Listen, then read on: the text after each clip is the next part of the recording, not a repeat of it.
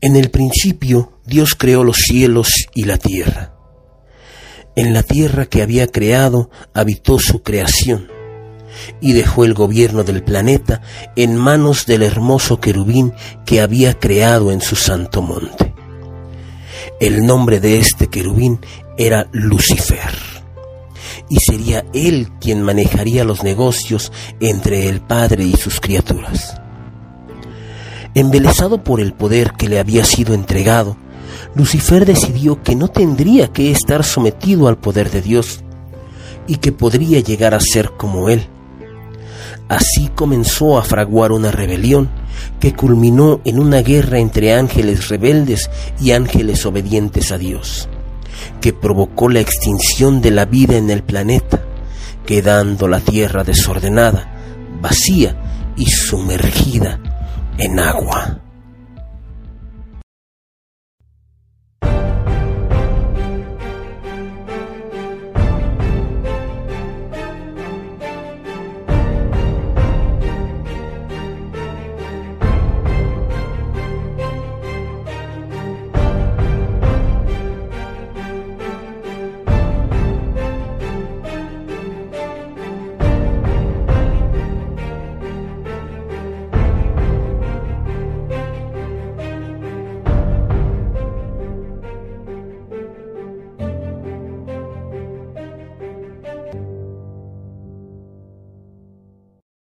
Palabras más, palabras menos, esta es conocida como la teoría de la brecha.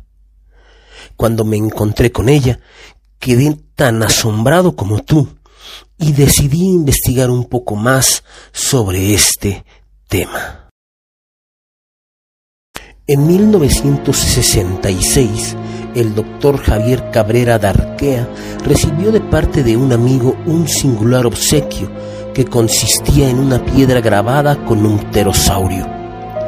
Intrigado por tan peculiar objeto, el doctor inquirió de su amigo dónde lo había adquirido y éste le informó que lo había comprado a un campesino al que llamaban el Cholito.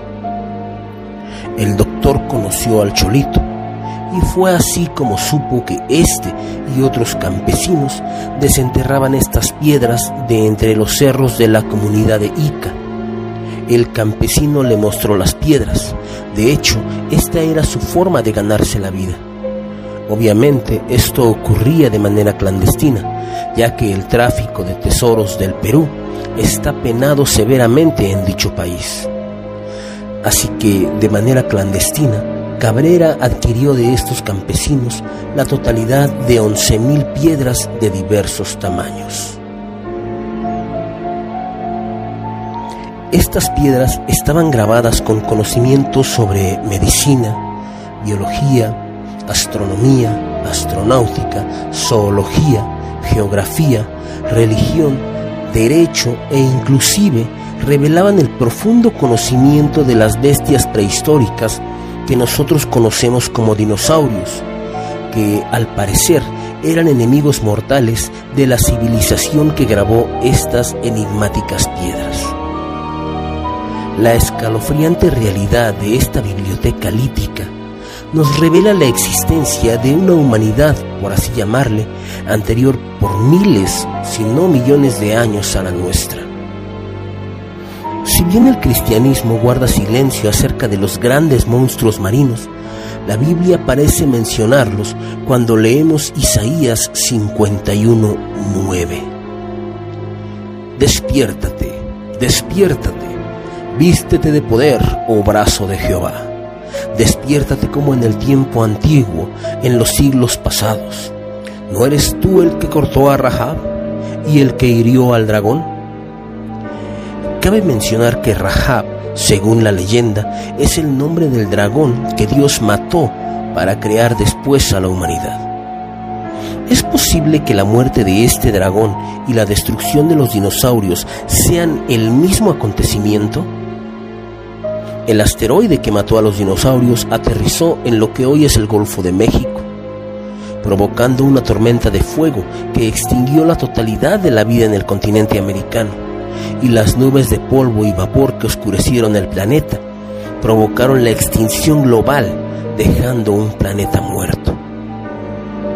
La teoría de la brecha sostiene que entre Génesis 1.1 y Génesis 1.2 hay un intervalo de tiempo durante el cual Lucifer fue creado y depositado en el huerto de Edén y desde ahí gobernó la creación que poblaba el planeta Tierra. Los partidarios de la brecha utilizan el texto de Ezequiel 28:13 para probar este punto. En Edén, en el huerto de Dios estuviste, de toda piedra preciosa era tu vestidura, de cornerina, topacio, jaspe, crisólito, berilo, ónice, de zafiro, carbunclo, esmeralda y oro. Los primores de tus tamboriles y flautas estuvieron para ti en el día de tu creación. Tú, querubín grande, protector, yo te puse en el santo monte de Dios. Ahí estuviste, en medio de las piedras de fuego te paseabas perfecto eras en todos tus caminos, desde el día que fuiste creado hasta que se halló en ti maldad.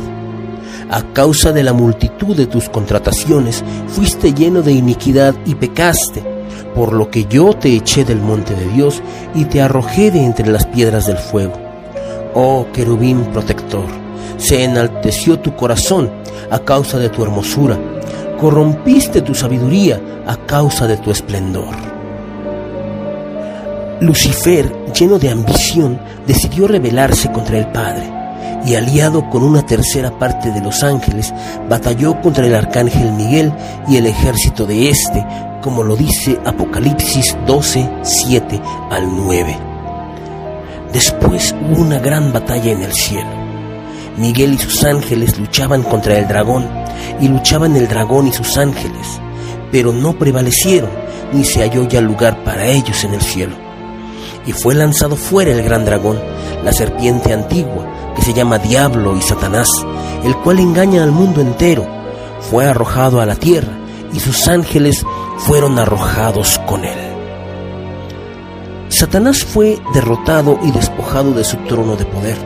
Sin embargo, no fue destruido, sino que permaneció en la tierra, que a causa del cataclismo estaba desolada y cubierta de agua. Recuerda que en Génesis 1.1 Dios creó la tierra seca, mientras que en Génesis 1.2 está cubierta de agua. ¿Cómo caíste del cielo, oh lucero, hijo de la mañana? Cortado fuiste por tierra, tú que debilitabas a las naciones. Tú que decías en tu corazón, subiré al cielo, en lo alto, junto a las estrellas de Dios levantaré mi trono y en el monte del testimonio me sentaré, a los lados del norte, sobre las alturas de las nubes subiré y seré semejante al Altísimo. Mas tú derribado eres hasta el Seol, a los lados del abismo. La Atlántida es mencionada y descrita en los diálogos Tirimeo y Critias, textos del filósofo griego Platón en dichos diálogos aparece como una potencia militar que existió 9.000 años antes de la época del legislador ateniense Solón, quien, según Platón, es la fuente del relato. Es ubicada más allá de las columnas de Hércules y se la describe como más grande que Libia y Asia Menor juntas. El poderío de la Atlántida fue tal que llegó a dominar el oeste de Europa y el norte de África, hasta ser detenida por la ciudad de Atenas. En ese mismo momento, una catástrofe hizo desaparecer a la vez la isla y los ejércitos rivales en un solo día y una noche terrible. Este es un tema del cual todos hemos oído hablar y el doctor Darkea afirma que los continentes devorados por los océanos fueron habitados por seres increíblemente avanzados tecnológica e intelectualmente, tanto que pudieron prever el destino del planeta y elaboraron, al parecer, estos grabados en piedra para dejar un rastro de su paso en la Tierra y un plan de escape para las élites cuyo destino serían las Pléyades, un lugar al que si te suscribes, tal vez esta nave del misterio nos lleve algún día. La humanidad ha alcanzado un increíble avance en su tecnología pero lo cierto es que es completamente vulnerable a un cataclismo. Y si esto le ocurrió a esta humanidad, podría ocurrirnos también a nosotros. La pregunta es, ¿cuándo?